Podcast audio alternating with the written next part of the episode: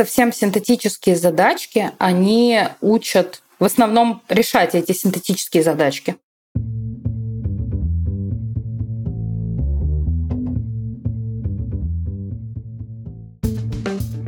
Привет, я Юра Агеев, и это 248 выпуск подкаста Make Sense.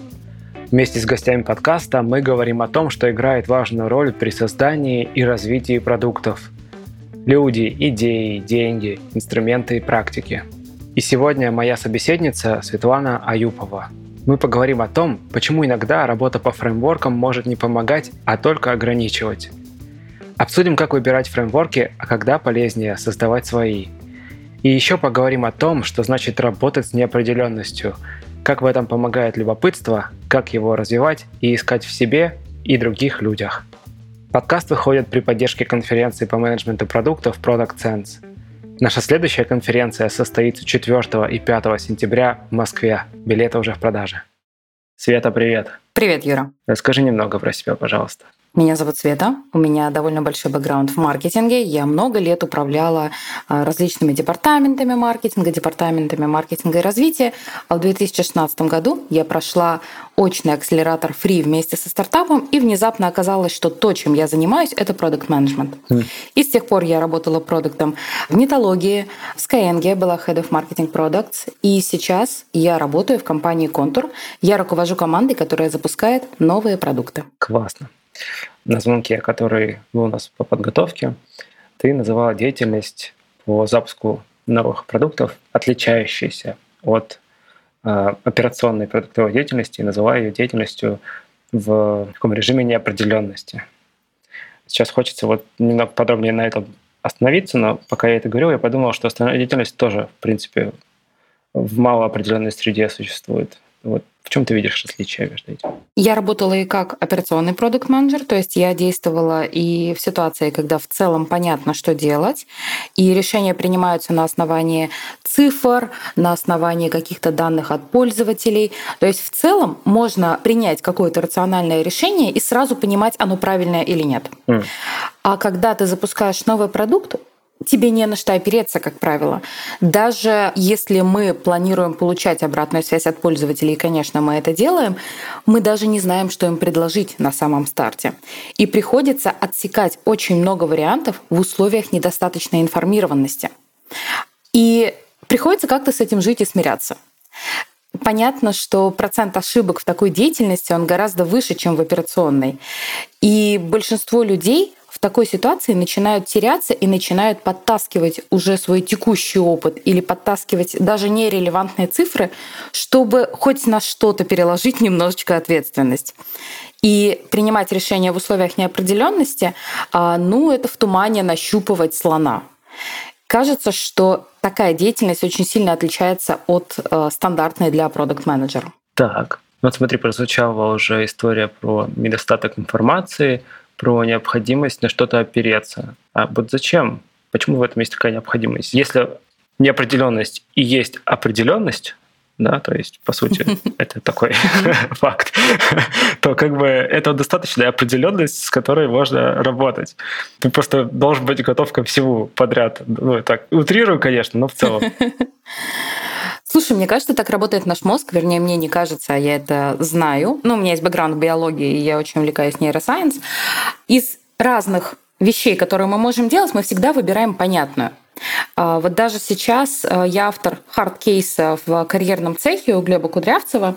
И буквально сегодня в чате появились ребята, у которых сфера деятельности близка к заданию, и они сразу изначально ограничивают себя тем, что они знают.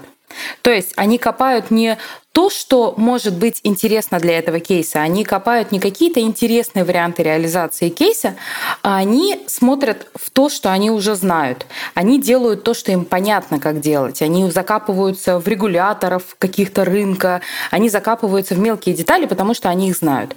И, скорее всего, такие ребята кейс делают хуже, Просто потому, что это как раз работа в условиях неопределенности, и нужно не закапываться в то, что ты уже умеешь, а искать, ресерчить что-то новое. И, наверное, все с этим сталкивались, когда, я не знаю, писали диплом в университете, когда вместо того, чтобы писать э, что-то непонятное, то, что ты еще никогда не делал, сразу появляются какие-то дела очень важные, нужно убраться в комнате, нужно позвонить друзьям, нужно прочитать книгу, нужно сделать какой-то малозначимый проект, просто потому что понятно, как это делать. И мне кажется, ключевое различие именно проходит в том, способен ли человек отринуть то, что ему уже понятно, и пойти дальше. И вот это и есть работа в условиях неопределенности. Хм. Ну, смотри, мы обязательно перейдем дальше, но мне хочется с терминологией немного разобраться. Вот то, что ты описала в примере, да, там с дипломом, кажется, в том числе это штука, которую описывают э, ну, как прокрастинацию. И убегание в этом случае происходит действительно в понятную деятельность.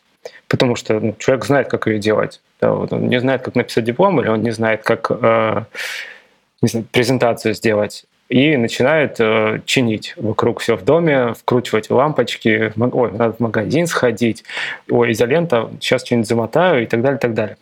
В общем, да, а неопределенность тогда что? Убегая в понятную деятельность, мы, наверное, там стрессуем или не стрессуем, но, в общем, ну, мы пытаемся от этого убежать каким-то образом. Тут, не знаю, надо ли или не надо обсуждать вот эту психологию, биологию, но, как минимум, мы что-то мы пытаемся сопротивляться этому. А вот что есть тогда суть этой самой неопределенностью? Вот как ты думаешь? Я попробую описать это своими словами. Мне кажется, что неопределенность — это условия, в которых тебе самому нужно найти зацепки для того, чтобы получить абсолютно новую для тебя информацию и принять решение в условиях, когда ты понимаешь, что есть очень много информации, которой у тебя еще нет. И понять, а, в какой момент информации, которую ты накопил вот за этот короткий период research а, в какой момент тебе ее достаточно для принятия решений. Угу. Так, смотри, есть недостаточность информации, есть достаточность информации. И получается... Какой у нас философский подкаст. Подожди, ну, мне кажется, просто сложно говорить на такие темы, не договорившись о терминах, потому что сразу начнется, а что это такое, что такое неопределенность. Каждый в голове начнет представлять неопределенность очень разных уровней. Мы же вот про продуктов говорим. И, соответственно, это меня приводит как раз к вопросу того, что в принципе есть фреймворки, есть подходы. Почему просто про фреймворки ты вспомнил? Потому что мы говорили, что э, ты говорил, умение двигаться по фреймворкам не равно умению работать с неопределенностью. Но, но меня вот сейчас э, вот часть про то, что фреймворки же направлены на, отчасти на сбор информации или нет? на устранение этой самой неопределенности. Да, фреймворки изначально, наверное, направлены на снижение количества неопределенности, но при этом фреймворки ограничивают а, способность человека широко смотреть на ту область знаний, в которую им нужно сейчас по какой-то причине закопаться. Зачем ему это нужно? Ну, для упрощения. Смысле. Все фреймворки существуют для упрощения для упрощения либо масштабирования какого-то процесса. Да, окей. Да. Но при этом они создают ограничения. Да. А, все, и... я понял. Они создают э, то, то, что они создают ограничения, и есть суть упрощения. Окей. Да, именно так. И когда э, мы запускаем какой-то новый продукт или разбираемся в какой-то абсолютно новой для нас среде, использование фреймворка может отсечь для нас интересные пути развития просто потому, что с точки зрения фреймворка это усложнение ситуации, а не упрощение этой ситуации. Угу. Давай попробуем вот э, теперь плавно переходить к части, где мы говорим знакомыми словами. Да вот фреймворки.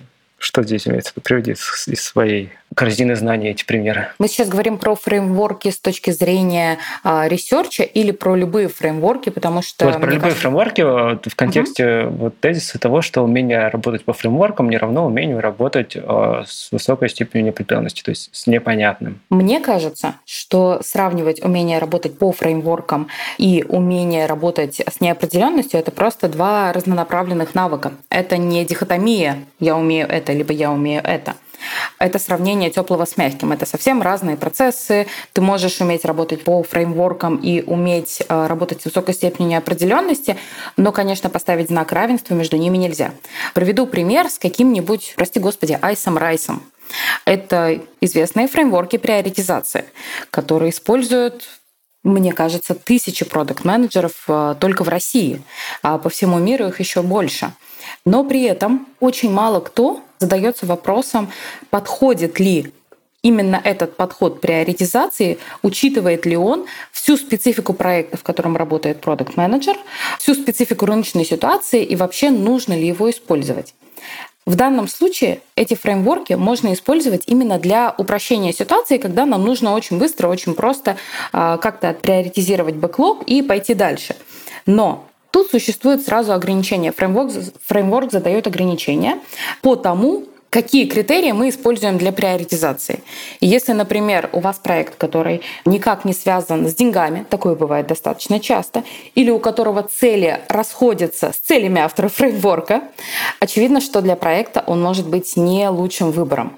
И если мы сейчас засунем в эту ситуацию человека, который любит работать с высокой степенью неопределенности, он любит смотреть э, свежим взглядом на данные, он любит любые свои действия и он любит любые свои начинания оценивать с точки зрения конкретного проекта, конкретного продукта, то с высокой степенью вероятности этот человек скажет, так, ребят, фреймворк этот, конечно, хорошо, но он нам ни хрена не подходит. А давайте подумаем, что делать по-другому, давайте придумаем что-то свое. И такое происходит на практике, да. Хм. Но смотри, с другой стороны, фреймворки применяются с целью упрощения, чтобы не изобретать угу. колесо заново. Кажется, я вижу подвох. Получается, когда ты, например, запускаешь тот же самый новый продукт или ну, в принципе, вот возвращаясь к вопросу, что такое неопределенность, да, что это работа с э, недостаточным объемом информации для принятия решений, да, тогда получается, что по сути мы и изобретаем это колесо. Ну, в смысле, запуская новый продукт. Потому что если бы запуск продуктов был легко повторяемым, все угу. бы запускали продукт. Или да, нет? конечно. И тут э, нужно понимать, что иногда оказывается, что, окей, ты изобретаешь пусть не колесо, а машину, оказывается, что тебе нужно не круглое колесо, а квадратное, треугольное, еще какое-нибудь. И если ты изначально зациклен на круглом колесе, ну, возможно, ты ограничиваешь себя в вариантах довольно сильно. И, возможно, ты примешь неправильное решение просто потому, что страшно заглянуть в эту бесконечную бездну неопределенности и подумать, какое колесо тебе все-таки нужно. Давай тогда вот смотри, что такое фреймворк вот в общих чертах? Да? Это набор, как мне кажется, инструментов, практик, методов для решения какой-то определенной задачи в общем случае. Тогда вопрос в том, действительно, какой задачи и каким способом или нет? Да, конечно. А, я вообще считаю, что фреймворк это не только набор а, каких-то методологий, правил, подходов, но это еще и очень обязательная часть границы применимости этого фреймворка. Угу.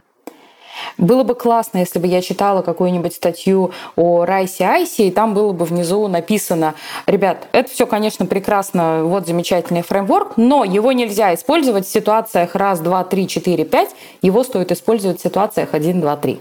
Мне mm. кажется, это неотъемлемая часть любого фреймворка в моем идеальном мире, конечно. Ну, то есть, когда фреймворк создавался, он создавался для решения какой-то задачи. А более того, если там мы вспоминаем какие-нибудь OKR, э, что там еще, дизайн спринт, по-моему, в Google родился, если я ничего не путаю.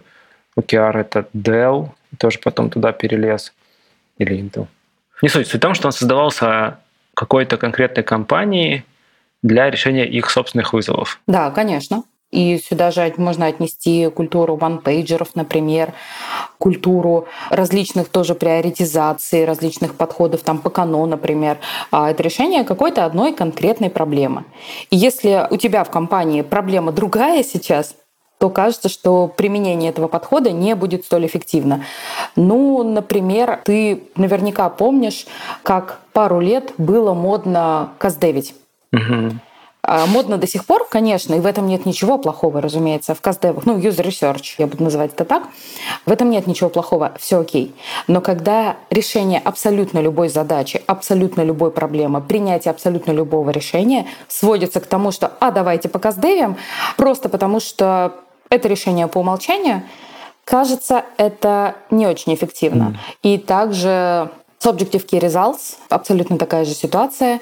Пару лет назад, ну, наверное, уже 3-4 года назад, компании поголовно внедряли Ой, до сих пор эту историю. Да. И до сих пор внедряют, да, при этом а, в некоторых случаях, конечно, это а, вполне себе обоснованно, и компания решает вполне конкретные задачи, она делает это осознанно.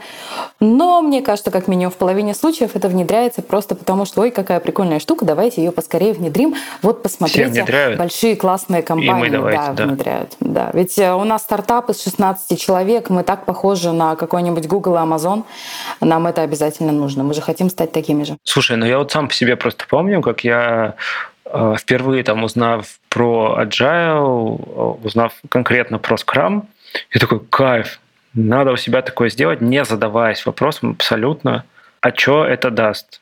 Понимание этого пришло уже потом, где-то через год или через полтора, что «А, вот это зачем все было». Ну, повезло просто, что худо-бедно получилось, но не суть. Главное, не сломалось ничего. Вот. А может быть, это, знаешь, как история fake it till you make it, нет?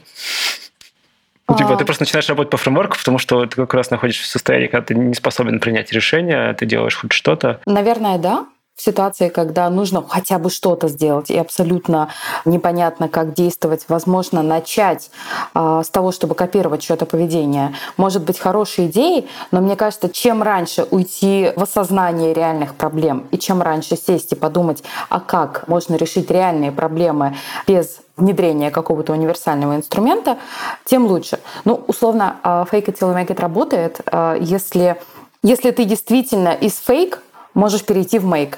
Ну, то mm-hmm. есть, как бы я сейчас не копировала британскую принцессу, я ей не стану. Ну, просто потому что я не смогу перейти за этот барьер. И если небольшой стартап будет копировать подходы Амазона, это, конечно, все очень хорошо, но кажется, что Амазон привели к успеху не фреймворки. Mm-hmm. И кажется, что если сконцентрироваться на подходах, фреймворках и методах, ничего хорошего в данном случае не получится. Поэтому подытожу твою мысль.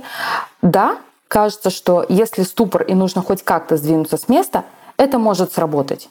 Но я не вижу причин, по которым в этом же ступоре нельзя посмотреть на ситуацию со стороны, найти какие-то корневые проблемы и попробовать решить их, а не применять инструмент в надежде на то, что он как-то подойдет и как-то он решит эти проблемы каким-то магическим способом. Смотри, я сначала хотел сказать э, в ответ на это, но ведь я не понимаю, какая у меня задачей. Для меня это является неизвестным и непонятным. Неопределенность? Неопределен... Да? да, но, но подожди, но с другой стороны, мне кажется, но ведь ситуация уже существует, ты находишься в ситуации, и тогда, получается, тебе просто нужно найти, ладно, совсем не просто, тебе нужно найти способ, как эту ситуацию со стороны, действительно, вот как ты упомянула, оценить, разобрать. Ну, в общем, вопрос тогда такой, а как, собственно, понять, что происходит?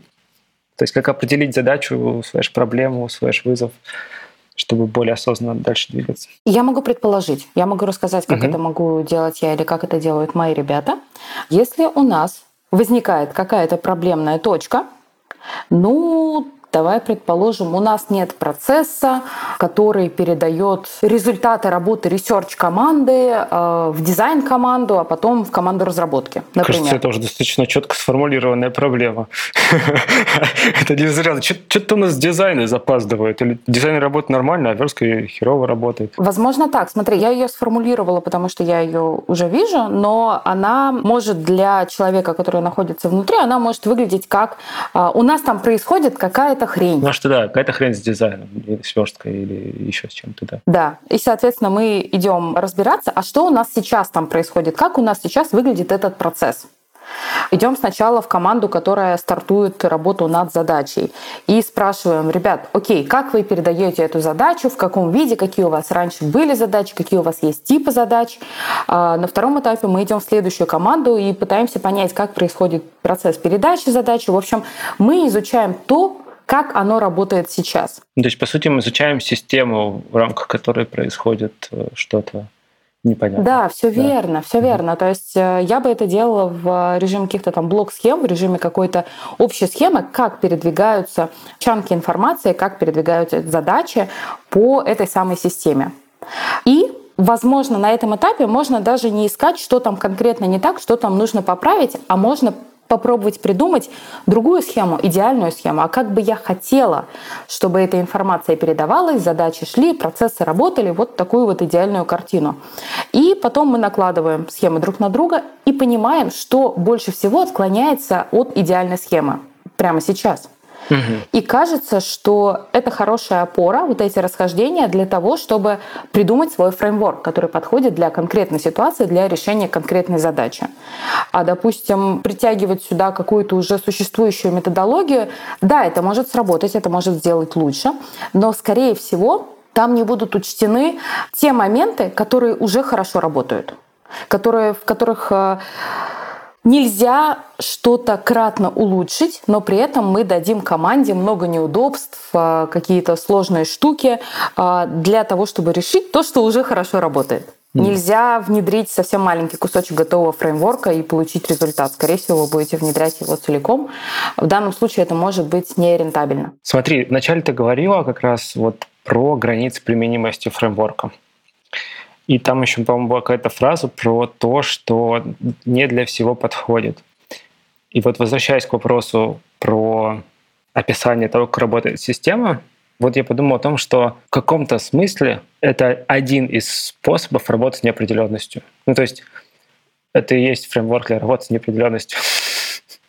Не, не конкретно там вот это, не все объемлющие, да, но типа шаг первый — понять, что происходит знаю, собрать информацию, поговорить с людьми и так далее, и так далее. Ну, то есть не загонять это в рамки, а разобраться. Ну и так далее, и так далее. Да, да, универсальный фреймворк для решения любых проблем. Все так. Сесть и разобраться. А давай отсюда поподробнее. Вот мы говорили вначале, опять же, что такое фреймворк, что такое неопределенность, там, недостаточность информации. Вот давай попробуем поговорить тогда о том, почему люди кидаются, опять же, как мне кажется, с тем, чтобы вот внедрить какой-то там фреймворк куда-то, управленческий, продуктовый. Есть мода, во-первых. Есть ощущение, что как будто бы это может решить какие-то наши проблемы. Не всегда понятно, что за проблемы, иногда понятно, иногда непонятно, да, но вот, как мы выяснили, в случае, когда непонятно, можно попробовать эту систему разобрать, описать, э, чтобы сформулировать потом еще и свой фреймворк, например, придумать. Но вот есть фреймворки, да, то есть предполагаемое решение. А, есть система, внутри которой, собственно, находится та штука, которую мы хотим решить при помощи фреймворка. Если мы переходим уже к личностям, которые непосредственно да, вот этим занимаются, то тогда вопрос, какими чертами или свойствами характера вот эти люди должны обладать, чтобы не выбрать просто фреймворк а начать раскручивать вот с нуля вот эту всю историю. Ну, как не с нуля, опять же, с каких-то там данных оснований. Потому что кажется, что это весьма полезное свойство. Опять же, особенно в случае запуска новых продуктов, которые, как мы выяснили, крайне неопределенное занятие. Слушай, так получилось, что я довольно долгое время нанимаю ребят абсолютно без опыта из техподдержки. И я отбираю ребят к себе в команду из очень большого количества ребят без опыта. И кажется, у меня есть ответ.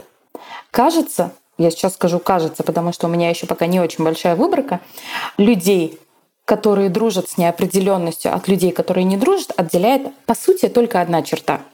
Это любопытство когда человек любопытен, когда ему приносит кайф разобраться в чем-то новом, понять, как оно устроено. Не кайф, что «ах, какой я молодец, я опять прочитал книжечку, значит, скорее всего, я лучше, чем 99% людей», а кайф от того, что ты разбираешься в чем-то новом и начинаешь на кончиках пальцев ощущать, как что-то работает. Мне кажется, это довольно детская черта, она стоит где-то рядом с умением играть, с умением несерьезно относиться к миру, к себе, ко всему на свете.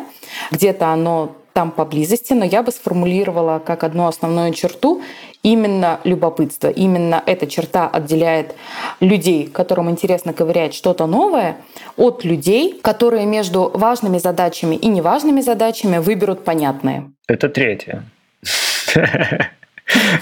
А, да, да, ну точно, да, все, я вспомнил. Важное и неважное и прокрастинация. Ну, допустим. Не обязательно, на самом деле, прокрастинация, да, а вот действительно я уже перечитываю во второй раз Гарри Поттера и метод рационального мышления, поэтому наш разговор очень кстати. Вот, там как раз, по-моему, тоже была такая история, где вот он рассказывал, что он же как, э, это написано Элизаром Ютковским, если правильно имя произнес, это один из там пионеров современности там, в области AI вот этот фанк огромнейший. Вот, и вот он говорит его там мыслями как раз о том, что, ну, действительно, у тебя есть на выбор задачи, И там все профессоры советуют заниматься тебе сразу сложным, а не простым, потому что простое ты и так сделаешь, а сложное нет. Но есть большой соблазн начать с простого. Но возвращаясь к любопытству, а что будет противопоставлением любопытству? Ну, то есть антилюбопытство, это что такое? Страх нового. Да что ж такое? Да, мы все приходим к этому. А, слушай, при этом с точки зрения нейросайенс можно даже увидеть функциональную разницу в мозге людей, которые ко всему новому относятся позитивно и относятся негативно. Наверное, проще всего это проиллюстрировать консерваторы-демократы. Не, подожди, консерваторы-демократы, ты же имел в виду вот как такие карикатурные консерваторы и демократы или каких-то конкретных консерваторов и демократов?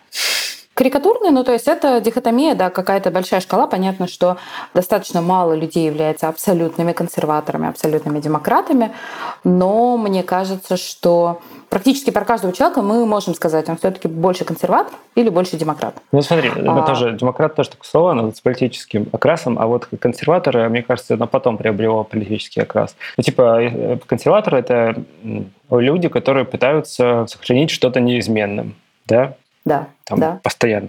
Вот демократов, мне кажется, можно было в данном случае заменить на инноваторов или каких-то там ну, в общем, да, давай, допустим, да. давай избавимся от политического окраса, вот. но в целом, да, ты прав. Ну, то есть это люди, которым все интересно, они там что-то пробуют, делают там, и так далее, и так далее. И если так задуматься, то это ну, две крайности, между которыми пролегает спектр состояний. Угу. И чем больше получается страх нового, тем ближе ты к спектру консерваторов. Ну, то есть в какой-то момент он, наверное, перетекает все-таки уже в позитивное чувство. То есть он может быть разной силы. Я сейчас полностью воображаю, если что. Я вообще не, не знаю, как на самом деле. Ну, допустим, да, то есть он постепенно перетекает и где-то становится любопытством, которое дарит тебе позитивное чувство. Ты это как-то так представляешь э, тоже? Да, я представляю себе как-то так, и я думаю, что наша позиция на этой шкале, и твоя, и моя, она, конечно, изменяется со временем. Так. И она меняется, ну, во-первых, с возрастом. Дети максимально креативные, максимально любопытные. Господи, если бы дети не любили пробовать что-то новое, смотреть на что-то новое, познавать что-то новое, ходить бы они ножками не научились, скорее всего, потому mm-hmm. что это какое-то новое действие. А вот с возрастом умение играть, любопытство у некоторых людей пропадает, у некоторых людей уменьшается, а у некоторых людей остается. Интересно. Второй аспект, мне кажется, это жизненный опыт. Если в жизненном опыте было много ситуаций, когда любопытство привело к каким-то сверхнегативным последствиям. Я потрогал утюг, он меня обжег, и я все, что я бы не трогала, потом все меня обжигало, и везде я получала по попе от родителей, потому что это нельзя, то нельзя, это опасно, так делать нельзя. Кажется, что в этом случае любопытство позитивного подкрепления не получает. И тогда, мне кажется, с большей вероятностью я вырасту менее любопытным человеком. При этом получается, что без любопытства вполне себе можно существовать, работать и даже зарабатывать. Конечно, разумеется. Ну тут, да, действительно вспоминается еще эта история про э, систему номер один, систему номер два из книги «Думай медленно, решай быстро». Про то, что есть куча того, что мы делаем автоматически, есть куча того, что мы можем делать осознанно, но это гораздо сложнее, потому что тогда надо думать. Но тогда получается, что вот в этом случае любопытство это в каком-то смысле тоже такой автоматизм. Или же, возвращаясь к вопросу про людей и профессиональную деятельность, его можно в себе как-то вызывать по отношению к деятельности. Он такой, сейчас я буду запускать новый продукт, нужно срочно стать любопытным. Или все-таки это что-то стройное? Мне кажется, что это работает так же, как э, с любым другим навыком и как с любой другой чертой. В нас изначально заложен какой-то диапазон. Ну, то есть, э, условно, возьмем какую-нибудь условную шкалу любопытства от единицы до тысячи. И вот изначально в меня заложено, что к 35 годам я пришла с любопытством 120. Но при этом мой диапазон от 100 до 300. И до 300 я его могу, скорее всего, докачать. Mm. А, знаешь, а, таксисты в Лондоне, которые водят кэбы, они сдают очень сложный экзамен на то, чтобы там без карты ориентироваться по Лондону, знать да. кучу всяких э, интересных мест и так далее. Да, и там, по-моему, раньше три года до появления GPS-систем там около трех лет э, занимало обычно, чтобы выучить э, вот это все. Да, это все супер сложно, супер интересно. И когда исследовали их мозг, выяснили, что у них область которая отвечает именно за такую деятельность, она на физическом уровне увеличена. Прям вот на физическом уровне она активнее, больше, чем у среднестатистического человека. И мне кажется, с любопытством аналогично. Любой новый опыт, любой опыт, который абсолютно новый и с точки зрения получаемых эмоций, и с точки зрения получаемой информации, и при этом опыт, к которому мы изначально относимся позитивно, мне кажется, дает boost любопытству. Ну, то есть никогда не играла в настолки, пойду посмотрю, как это делается. Я себя накручиваю изначально на то, что у меня позитивное ожидание, мне это должно быть интересно, я могу сюда а, какие-то другие позитивные подкрепления пропихнуть, например, пойти туда с людьми, которые мне нравятся, пить а, вкусный новозеландский савиньон блан в процессе, если мне хочется еще больше позитивного подкрепления. Просто сейчас я развеселюсь, делаю любопытство в бутылке. Я шучу, да. Но, кстати, алкоголь, мне кажется, тоже. немножко должен открывать в людях э, я, любопытство Я по себе точно знаю, что барьеров. да, вот барьер точно убирает, и особенно если скептически к чему-то относился до принятия небольшой дозы чего-то, вот, то, в смысле, жидкого, конечно, вот, то потом оно становится, конечно, веселее. И это забавно. Потому что действительно то это есть... барьер был предвзятость. Мы нашли универсальное решение. Не, ну на работе так нельзя. Ну, мы, не продвигаем это, давай так. Да, это было бы смешно, если ты с митинга вышел. Так, значит, у меня новая задача. Нужно провести там исследование. Где моя жидкое любопытство? Ой. Так. Вот. И вернемся к накачиванию мышцы любопытства. Мне кажется, если пробовать каждый день что-то новое, относиться к этому позитивно и бустить в себе именно это желание разобраться в чем-то новом, интересном, непонятном, мне кажется, можно стать гораздо более любопытным и открытым человеком, но это, конечно, займет не неделю, не месяц, а какое-то совсем продолжительное время. Поддерживаю, по крайней мере, по своему личному опыту могу вот, э, обе руки поднять за то, что постепенная тренировка, переучивание там, механик э, каких-то устоях и так далее вообще работает прекрасно, но долго, черт побери. И знаешь, у меня вот, опять же, в личном контексте, но мне кажется, он очень полезным будет обсудить в контексте вот общего любопытства. А где граница-то? А вот ты еще вначале тоже упоминала штуку достаточность информации. Бесконечное любопытство может так и не привести к конечному результату какому-то. Конечно, нет. Мне кажется, что нужно, опять же, исходить из конкретной ситуации. Здесь нет единого фреймворка, единого решения, которое поможет. Так, окей, у меня 551 по этой шкале. 550 была моя целевая цифра, и я дальше не пойду. Мне кажется, что в тот момент, когда больше не возникает страха нового, и в тот момент, когда кажется, что моего любопытства достаточно для решения моих задач, в этот момент все становится окей, и потребность в развитии этой мышцы, она отсекается. И очень, мне кажется, очень важно учитывать, что это любопытство не всем нужно. Абсолютно точно, оно нужно не всем. Я бы, наверное, немножко бы напряглась, если бы узнала, что атомные электростанции управляются суперлюбопытными ребятами. Они такие, а давайте, вот что будет, если? Да-да-да. А, кажется, что это не универсальная положительная черта человека. Получается, и у любопытства есть свои границы применимости. Конечно, у любопытства есть еще куча минусов. Какие, например? Чем более ты любопытен, тем чаще ты ошибаешься, и тем чаще ты падаешь тем чаще ты получаешь какие-то ожоги, тем чаще, а я сейчас говорю, конечно, не только в прикладном смысле, но и на работе. Чем больше ты делаешь попыток разных, разнонаправленных, тем больше из них фейловые. Все mm. просто. Ну, это тоже, получается, можно научиться как-то... Ну, то есть это же опыт. Так, давай. Да, к этому можно относиться спокойно, разумеется, но просто есть направления деятельности, в которых это, ну, скажем так, не приведет к финальному результату. Ну, тоже верно. Ну, как, смотри, вот опять же, да, вот сейчас подумал сразу про медицину, что, наверное, в ней любопытство было бы не очень. тебе хочется использовать какие-то надежные методы, но с другой стороны, наверное, именно любопытство в каком-то смысле драйвило там, тех исследователей, которые до появления современной медицины все это там резали, да, ну смотрели. В современной медицине разделять э, исследователей, ну, да, исследовательская которые... деятельность и, э, да, и прикладная. моего личного врача. Как интересно у вас. Ну-ка, давайте попробуем. А, я бы не хотела такое услышать. Окей. Хорошо. Давай э, перейдем к тому, чтобы разобраться, а как вас, собственно, этих людей, если мы вдруг хотим, чтобы у нас в команде появились любопытные люди, там, не знаю, для запуска продуктов или для исследований, как их искать? И я снова скажу, что, наверное, алгоритм поиска и модели поиска таких людей будут сильно зависеть от компании и от задач, которые мы хотим решить. Угу. Очень странно просто по умолчанию искать любопытных людей. Ну, давай давайте так, тогда можно все найдем качество, может быть, как это пытаться увидеть. Мне кажется, первым этапом нужно понять, а это качество вообще нужно или не нужно, потому mm. что как э, говорит, господи, уже второй раз э, говорю про Глеба Кудрявцева, потому что очень его люблю. При найме на каждое плюс качество нужно понимать, что, возможно, есть какое-то минус качество, которое для нас будет не критично, либо мы готовы с ним смириться. Угу.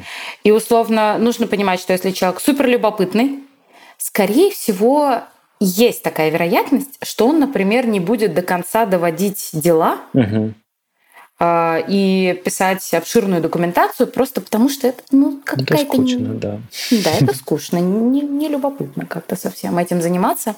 Мне кажется, что первым шагом нужно понять, есть ли у нас задача, которая требует вообще любопытства. И, например, у меня в команде такая задача есть, потому что мы в контуре на базе огромной прекрасной компании запускаем продукты в условиях большой неопределенности. Нам нужно не скатиться в ограничения корпорации, а они, безусловно, какие-то есть, хоть их и очень мало. Нам нужно не смотреть на вещи с опыта контура, нам нужно посмотреть на все свежим взглядом, нарыть что-то, что контур еще никогда не делал, никто этого вообще, возможно, никогда не делал, а, понять, как это можно сделать. Нам любопытство требуется. Но если мы будем говорить про команду, которая занимается развитием например, контур экстерна и доработкой фич под какие-то определенные группы пользователей, кажется, там много любопытства не нужно. Там нужна эмпатия к пользователям, нужно много общаться с пользователями, нужно хорошее глубокое знание системы, то, как этот огромный, монструозный, прекрасный продукт работает. Нужно понимать ограничения и возможности этой системы и принимать решения на основании того, что достаточно хорошо понятно, и уметь встраивать это решение в этот большой прекрасный продукт. И там любопытство может быть гораздо менее ценно, чем у меня в команде. Шаг один — это определить, а нужно ли вам вообще любопытство в команде. Так, шаг два. Шаг два — это понять, а, где мы, собственно, можем таких людей найти. Идеальное решение, конечно, нанять много детей. Но запрещает детский труд, рабский труд, к сожалению, трудовой кодекс, поэтому это не получится. Следующий шаг — понять, с чем мы можем работать. К сожалению, любопытных людей не так много. И если мы пойдем на рынок и э, положим, да, если мы положим какую-то красивую вакансию, э, где написано, что нам нужны живые, любопытные, классные люди, э, скорее всего откликов будет много, э, ну, предположим, сотня, например. Но по-настоящему любопытных из них, дай бог, если будет один.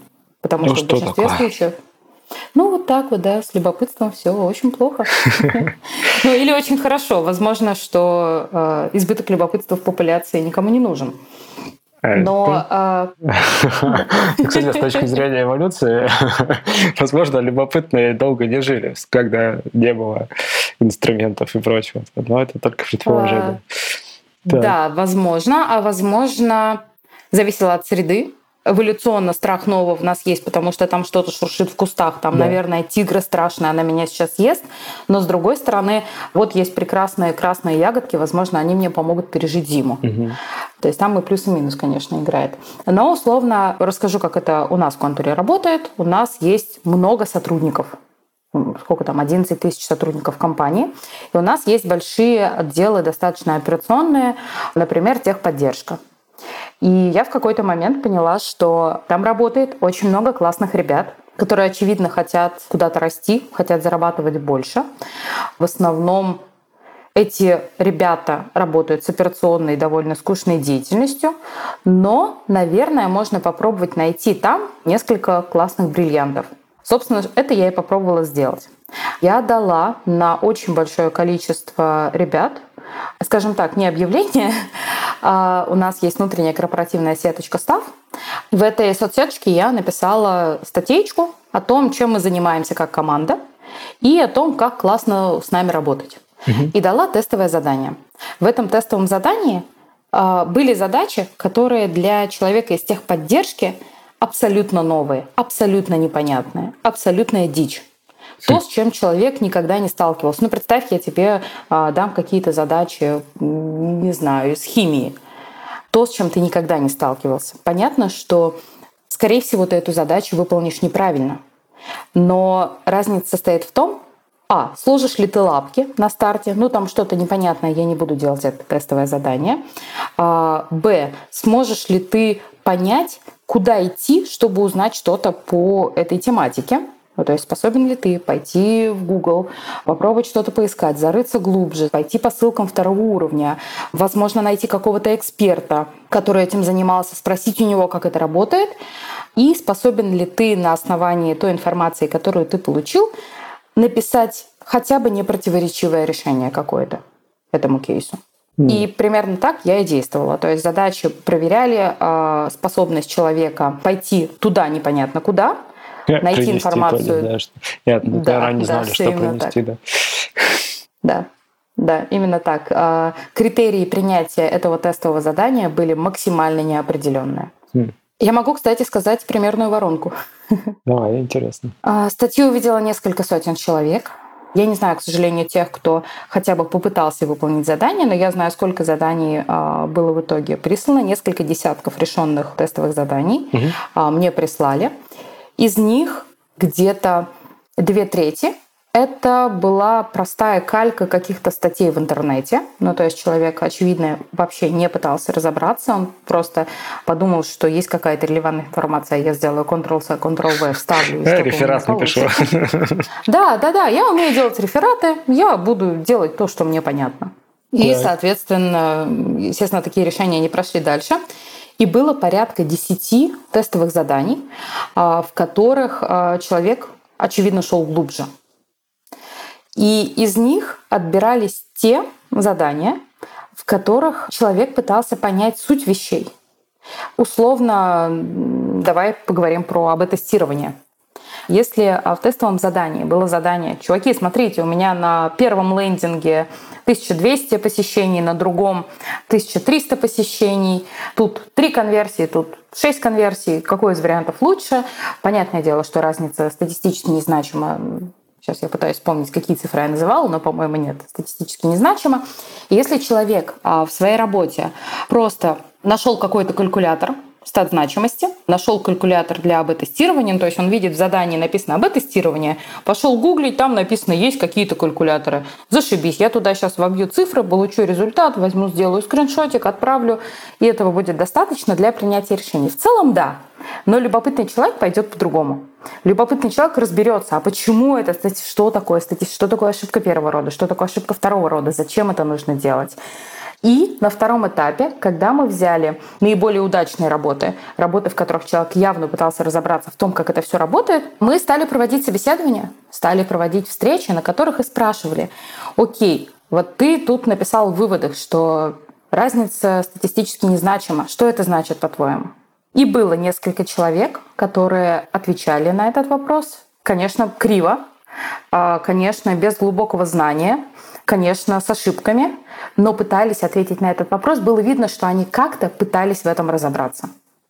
И это уже интересная основа для того, чтобы общаться дальше. Конечно, когда таких заданий несколько, то есть есть же все-таки вероятность, что человек прочитал прекрасную книгу «Статистика и котики», которая, кстати, написана моим коллегой из «Контура», хм или какую-то другую лекцию, или он работал где-нибудь э, в сфере, которая близка к этому.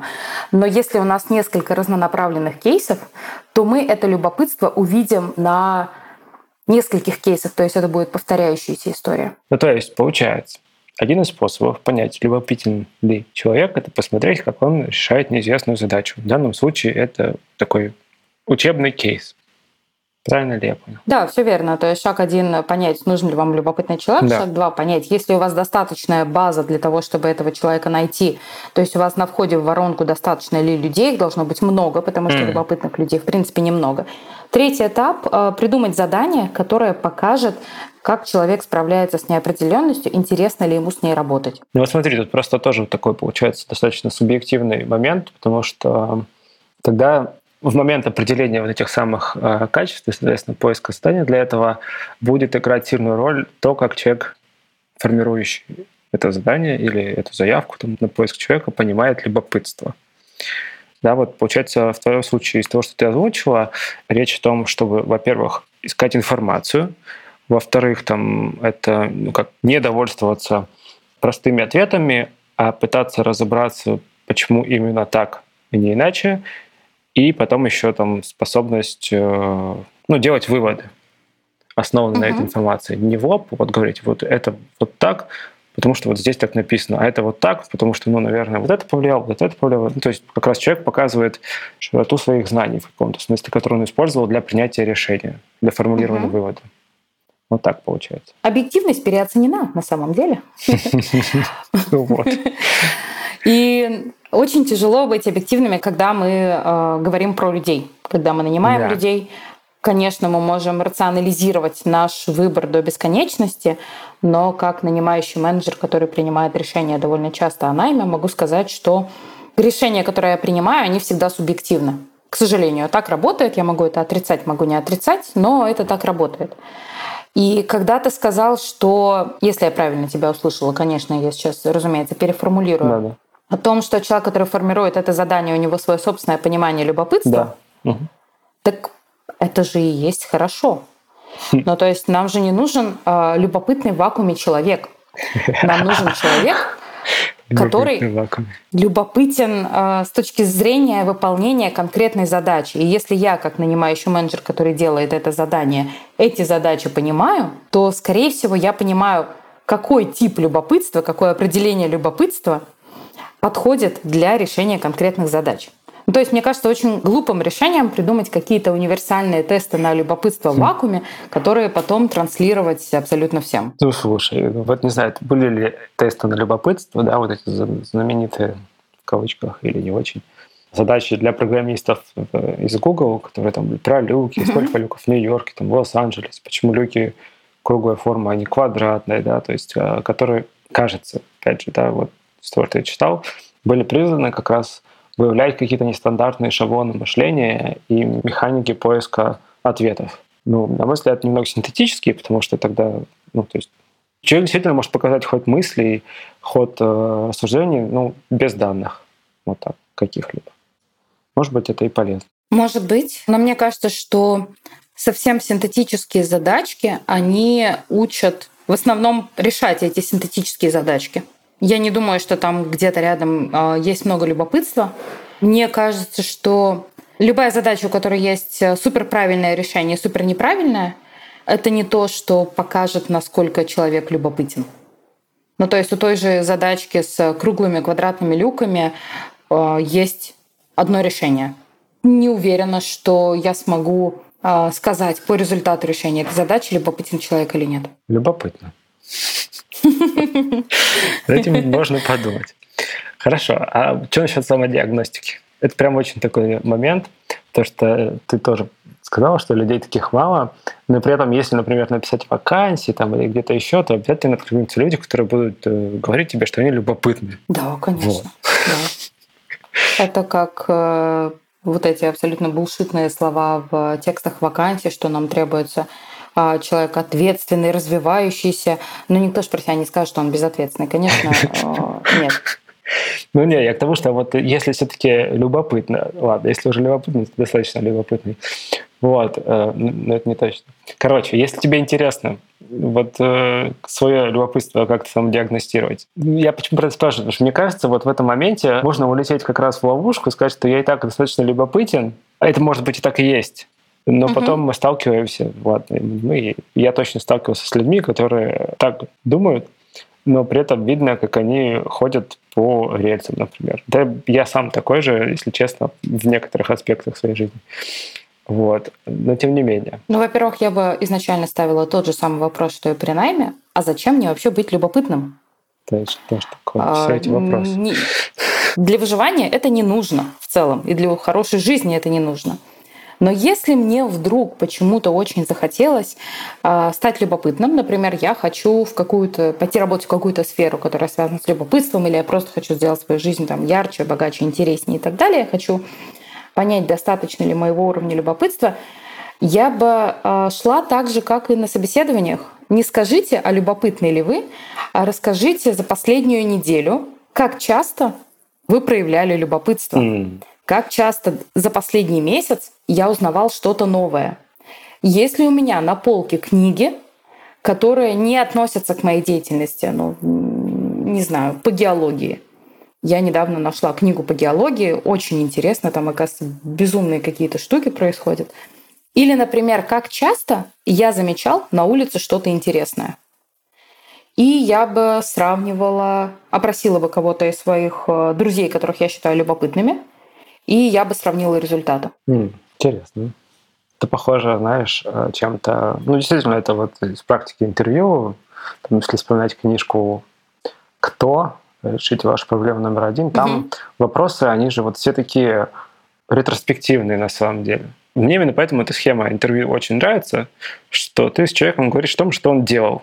Это прям очень круто. Где-то я еще это на самом деле еще слышала и читала. Давайте вспомним про замечательную Библию, которую много лет назад, наверное, прочитали все продукты «Спроси маму». А. Патрика. И там абсолютно тот же тезис, come on. Я сначала думала, что ты приведешь этот пример на самом деле. Я ее это только как содержание читал, если честно. О, серьезно? Ну, слушай, я, я считаю, что я, поговорив с Робом, когда он приезжал к нам на конференцию, я закрыл mm-hmm. этот свой грех. У меня же подкаст с ним есть, если что. Да, да, я знаю, да, я помню. Не, меня когда-то Красинский э, в акселераторе ФРИИ заставил прочитать. Пришлось. Но да, тезис абсолютно такой же. А, спрашивать про практику, а не про то, каким человек хочет быть. Ох, это, конечно, все очень-очень интересно. Давай финалиться. Любопытство стало сегодняшней нашей темой, и ему не то, что противостоит, а перед ним стоит, получается, определенность и непонятность. Блин, ну вот ты говоришь, что не всем нужна любопытность, мне кажется, вот она полезна в целом по жизни. Ну, может быть, и нет. Какая философская тема-то? Ездить, колотить.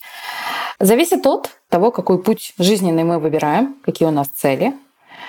Любопытство расфокусирует всегда. Ну, то есть, что бы мы ни делали, если мы супер любопытны, мы, как правило, отвлекаемся на какие-то интересные штуки вокруг.